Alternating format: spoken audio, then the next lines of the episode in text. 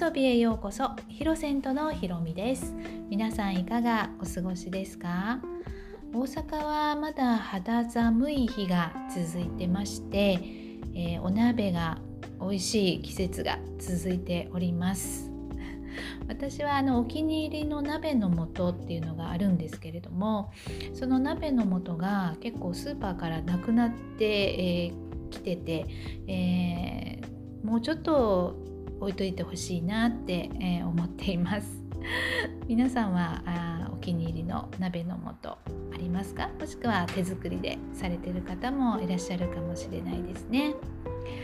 はい。ということで今日はあ教室で収録しましたアーサナを説明している様子を聞いていただけたらなと思います。私が書いているヨガダヨリを見ながら聞いていただくとより分かりやすいと思いますので、えー、リンクの方を概要の方に貼っておきますのでよろしければ合わせてご覧ください。えー、今日はね半分のバッタのポーズアルダシャラバアーサナと、えー、半分ではないシャラバアーサナ両方のね説明をしていきます。はいえー、概要なんですけれどもアルダっていうのは半分の片方のという意味でしたね他にもあのアルダハラアーサナとかねアルダがつく、えー、ポーズありますのでね、えー、アルダがついたらどっちかの手足で何かするんだなって覚えておいていただいたらいいと思います。でシャラバはバッタという意味です。でバッタに似たポーズを優しく半分でね行っていきます。でシャラバーサナの前準備として使えます。でテクニックなんですがまず写真をね見ていただきましてこのようなポーズになります。でえー、順番に説明していきます。足を揃えてうつ伏せになって腕は体側に伸ばしてください。で顎を床に軽く置いてください。この時あんまりこう体重をかけずにね軽くふわっと置いていただいたらいいです。で手の親指を中に入れてげんこつにしてください。こんな感じですね。親指を折り曲げてそして4本の指で包み込むようにしてそして手の甲を床の方にね向けています。で膝を曲げずに右足をまあ、あのどちらからでもいいんですが右足を持ち上げて快適に保持をします。でゆっくりと足を下ろして左足も同様に行っていってください。そしてこの時骨盤が傾かないように気をつけてください。でこの今右足が上がってますけれどもこうここを上げすぎてこの右の骨盤が上がりすぎないように、まあ、なるべく平行に近づけていただくようにねしていってください。そして効果なんですけれども、えー、内臓の機能を向上します。で腰回りの筋肉強化で腰痛を軽減する、えー、ただしまあ程度によりますのでねあまりにも腰痛がきつい時はあのこれは控えた方がいいポーズになります。で、えー、シャラバーサナの前準備として行うことが多いんですけれどもあの両足を上げる筋力が、えー、ない方、えー、ない、えー、ない方はあのこちらのアーサナの練習を続けることで筋力がついてます。えっと、土曜日もこの説明をねしてそしてシャラバーサナをやったんですけれども、えシャラバーサナやはりあのできない方もいらっしゃいますのでね、え無理にしないようにしてください。え片足をこのアルダシャラバーサナが、えー、押して筋力がついてからねシャラバーサナに、え移行していただいたらいいですのでね。はい、じゃあ、えー、シャラバーサナの説明をしていきます。はい、えー、バッタタという意味でねバッターに似たポーズをとります。でこちらの方はですね古典テキストのゲーランダ・サンヒタ江戸時代に出版されたハタヨガのテキストなんですがに掲載されてますしあとインド品質向上委員会も推奨しているアーサナで、えー、有名なアーサナですで呼吸と動作を合わせる数少ないアーサナです、えー、伝統ヨガは、えーえー、呼吸と動作を合わせないですよね。で合わせるアーサナも本当に数少ないんですがあります。それがこの、えー、シャラバアーサナですね。一つになります。で、えー、こちら写真ですね。両足がぐっと上がっています。なんかこう写真からも伝わってきますよねなんかすごい緊張しているような感じがね足の指先から頭のてっぺんまでただもうぐっとね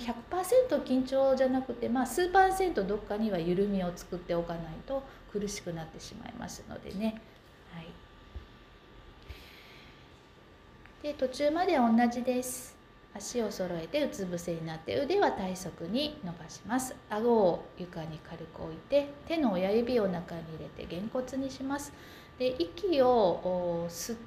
あこれね息を吐いてからまず軽く息を吐いて体の緊張をふわっと緩めてそして息を吸いながら両足を上げていきます。でその時に手首を床に押し付けながら無理のない範囲で両足を上げていってください。ですので今この手の甲側にぐっと体重が今こうかかってる状態ですね。押し付けてるような状態。押し付けながら両足を上げました。というような状態ですね。そしてしばらく保持をして、えー、呼吸がね止まってます。息が止まりますので、えー、これも無理をすると逆効果になりますので、えー、合図がある前にあの十分やった感がご自身の中で出たらもう下ろしていってくださいね。で下ろしたら息を吐いていってください。で近畿があります。内臓に急性の炎症がある場合胃炎とか腸炎とかね。で呼吸循環器系が弱っている時で緑内障高血圧の方はね、え、控えるようにしていってください。で効果は背中腰お腹両足の筋力強化内臓機能を向上します。消化不良便秘の改善そ、えー、送信。で第三チャクラえー、おへそのバランスをとります、えー、おへそにあるんですが、えー、第3チャクラ第7チャクラまでありまして第3チャクラはおへそにあります。で第3チャクラは意思や行動を司るチャクラですね。で教室での進め方ですが、えアルダ・シャラバーサナの練習をしてからシャラバーサナを行います。で特に下半身が緊張する感覚が強いですこれはねあ、えー、シャラバーサナが。で足を下ろした後の緩和、えー、緊張と緩和をね変化を十分に感じてみてください。で、えー、先ほども言いましたが保持している間息が止まってますのでね特に高血圧の方とかはね無理をしないようにしていってください。で、えー、まとめなんですが少しチャクラについて触れています、えー、チャクラは体の中心に7つあって活性化すると肉体的精神的に覚醒をしていきます。でそれぞれに特質があって第3チャクラの要素は火で意志とかね行動を司っています。で強くなりすぎると、まあ、エゴがね前に出ちゃうんですけれども、えー、チャクラのバランスが取れれば夢や希望を現実化するパワーがみなぎります。あのこれ意思だけでもダメですし思うだけでもダメですしあの思いもなくむやみに行動してもあの現実化しませんのでねこの意思と行動が、えー、合わさって、えー、初めて現実化しますのでねでまあ生きていくとつくづく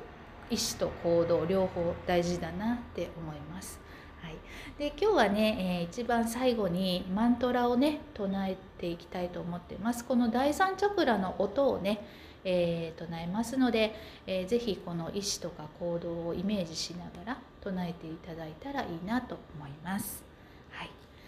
ということであの今日はこのアルダシャラバーサナとシャラバーサナ両方入れながらレッスンをやっていきます。ここまでで何かあのご質問とかないですか？大丈夫ですか？はい。